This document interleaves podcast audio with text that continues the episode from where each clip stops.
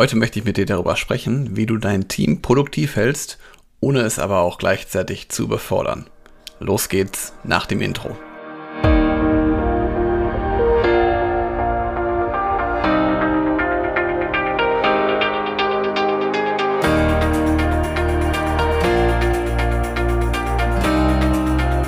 Herzlich willkommen zu einer neuen Podcast-Episode in meinem Podcast Führungskraft, dein Podcast für mehr Erfolg mit sozialem Verständnis und moderner Führung. Schön, dass du da bist. Ein häufiges Thema, was mir viele Führungskräfte immer wieder nennen, was sie umtreibt. Wie kann ich denn die richtigen Aufgaben finden? Wie überfordere ich mein Team nicht? Und gerade vor allen Dingen auch gerade, wenn ich neue Mitarbeitende habe, wie übertrage ich denen die richtigen Aufgaben und auch vor allen Dingen, wie kann ich einem bestehenden Mitarbeiter eine neue Aufgabe übertragen. Und natürlich ist es erstmal so, dass wir eine ja schnelllebige Geschäftswelt inzwischen haben. So und die Herausforderung, die natürlich immer besteht, wenn du jetzt jemandem neue Aufgaben gibst, dann muss ja trotzdem auch das Ergebnis weiterhin geliefert werden oder du musst ja relativ schnell die Ergebnisse auch weiterliefern können. Und wenn du dein Team wirklich optimal führen möchtest, dann musst du vor allen Dingen auch die Überforderung vermeiden. Und als Führungskraft musst du dein Team dann auch bestmöglich unterstützen, dass du also frühzeitig die Überforderung auch erkennst. Und da helfen dir vor allen Dingen die drei Punkte, die ich mal für dich so rausgearbeitet habe, um da mit deinem Team regelmäßig im Austausch zu sein, aber auch um die richtigen Aufgaben zu finden. Und wenn ich schon sage im Austausch sein, dann meine ich als erstes natürlich äh, eine regelmäßige Kommunikation, also auch eine ja klare Kommunikation, dass dein Team schon mal deine Erwartungen kennt. Also wie ist da die genaue Aufgabe und vor allen Dingen, was ist deine Erwartung, wie schnell muss es funktionieren, was soll da genau gemacht werden und also da kann ich dir wirklich empfehlen, klare Ziele festzulegen, feste Arbeitsabläufe mit den Mitarbeitenden auch zu besprechen und auch vor allen Dingen, ja, so man sagt auch so Meilensteine mit deinem Team festzulegen, was da jetzt wann erreicht werden soll. Und vor allen Dingen dazu gehört auch, eine Priorität festzulegen. Also wie wichtig ist die Aufgabe gerade, warum ist sie wichtig und was kann der Mitarbeitende dafür tun, dass die Aufgabe schnellstmöglich erfüllt wird. Und damit beginnst du schon, die Überforderung im Keim zu ersticken, weil du hast ja jetzt ganz klar gesetzt, was sind denn die Themen und wie sind die vor allen Dingen zu tun. Und wenn du da ganz klar unterwegs bist, dann gibst du auch gleichzeitig den Mitarbeitenden die Möglichkeit, den Raum auch nochmal von sich aus zu kommunizieren, wie sie die Aufgabe verstanden haben und bis wann was zu erledigen ist. Damit schaffst du auf jeden Fall schon mal Verwirrung ab, beziehungsweise ihr habt beide Seiten haben dann Klarheit und das beugt letztendlich auch schon der Überforderung von Beginn an vor. Eine andere weitere Strategie, die darauf einzahlt, ich hatte gerade schon von Prioritäten gesprochen, ist nämlich auch genau eine richtige Priorität zu finden.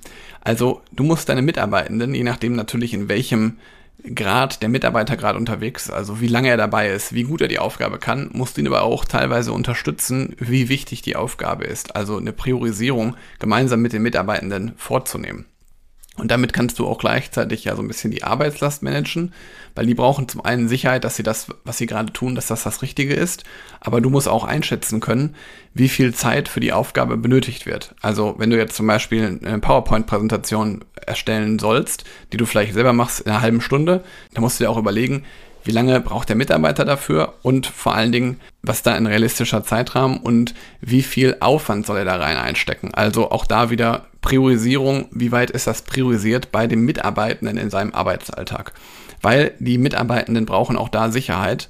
Wie gesagt, kommt auf den Grad seines Mitarbeitenden an, aber du musst halt mit den Mitarbeitern auch genau besprechen, welche Aufgabe ist wichtig und kann er die Aufgabe vielleicht oder sie auch an andere übertragen. Also wenn zum Beispiel er es nicht schafft, in der einen Stunde die Präsentation zu machen, dass dann jemand anders das weitermacht.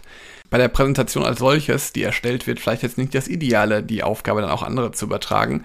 Aber wie sieht es beispielsweise aus mit äh, Urlaubsvertretung? Ist da überhaupt eine Urlaubsvertretung nötig? Und wenn ja, an wen wird das gegeben? Liegt das im Mitarbeitenden ähm, Umfang oder musst du das als Führungskraft wieder machen? Auch das solltest du dann beispielsweise mit deinem Teammitglied klären. Und als letzten Punkt, und den höre ich auch mal wieder, ja, wir haben gar nicht genügend Mitarbeiter und wir wissen auch gar nicht, wie wir sonst alles schaffen können. Auch da musst du natürlich prüfen, ob die Ressourcen überhaupt vorhanden sind. Also gibt es zum einen genügend Mitarbeitende und auch gleichzeitig ist es auch von normalen Workload machbar, wenn du ihnen jetzt eine Aufgabe übergibst, dass es noch zusätzlich schaffbar ist. Und da auch mit dem Team ruhig in den Dialog zu gehen und zu überlegen, okay, was können wir denn noch für zusätzliche Aufgaben machen? Oder aber auch, welche Aufgaben fallen weg. Und das darfst du auch zum Beispiel mit deinem Vorgesetzten in der Kommunikation machen. Auch da ganz klar zu sein. Und da empfehle ich dir wirklich auch regelmäßig das Gespräch zu deinem eigenen Vorgesetzten zu suchen. Wenn du zum Beispiel zu viele Aufgaben übertragen bekommst, deiner Meinung nach, dass du mit ihm einfach mal darüber sprichst, welche Aufgaben denn dann wegfallen sollen. Also auch da ruhig von dem Wort, welche Aufgaben sollen wegfallen sprechen, weil dann kriegt dein eigener Vorgesetzter ebenfalls mit, dass du halt auch schon am, an der Arbeitsbelastungsgrenze arbeitest, dass halt nicht mehr viel mehr möglich ist. Und wenn du es halt auch genau so formulierst, welche Aufgaben sollen denn wegfallen, dann schafft das auf jeden Fall schon mal den Anreiz für deinen eigenen Vorgesetzten, sich mit den Aufgaben mal drüber zu unterhalten, weil vielleicht ist da ja auch einiges unklar. Ähm, deswegen spricht da regelmäßig auch dann mit ihm darüber, was das für euch und für eure Zusammenarbeit bedeutet. Und das ist natürlich auch immer herausfordernd, da die richtige Waage zwischen Überforderung und Unterforderung zu finden. Und das fällt halt vielen Führungskräften auch immer wieder schwer. Und ich darf dir sagen, da gibt es auf jeden Fall Mittel und Wege, da gibt es Lösungen für, also woran du das zum Beispiel auch erkennen kannst. Und wenn es mal für dich interessant ist, du sagst, wie kann ich das feststellen, wie kann ich zum Beispiel das für mich auch feststellen, dass ich selber überfordert oder unterfordert bin, dann buch dir gerne einfach mal ein kostenfreies Beratungsgespräch. Und dann schaue ich mir mit dir gemeinsam einfach mal an, wo du gerade stehst und was dir da wirklich noch weiterhelfen wird. Da gebe ich dir gerne mal ein paar individuelle Tipps. Dafür musst du allerdings einen Termin buchen, damit wir dann nochmal sprechen können. Da freue ich mich drauf und wünsche dir jetzt einen schönen Tag. Bis bald. Ciao.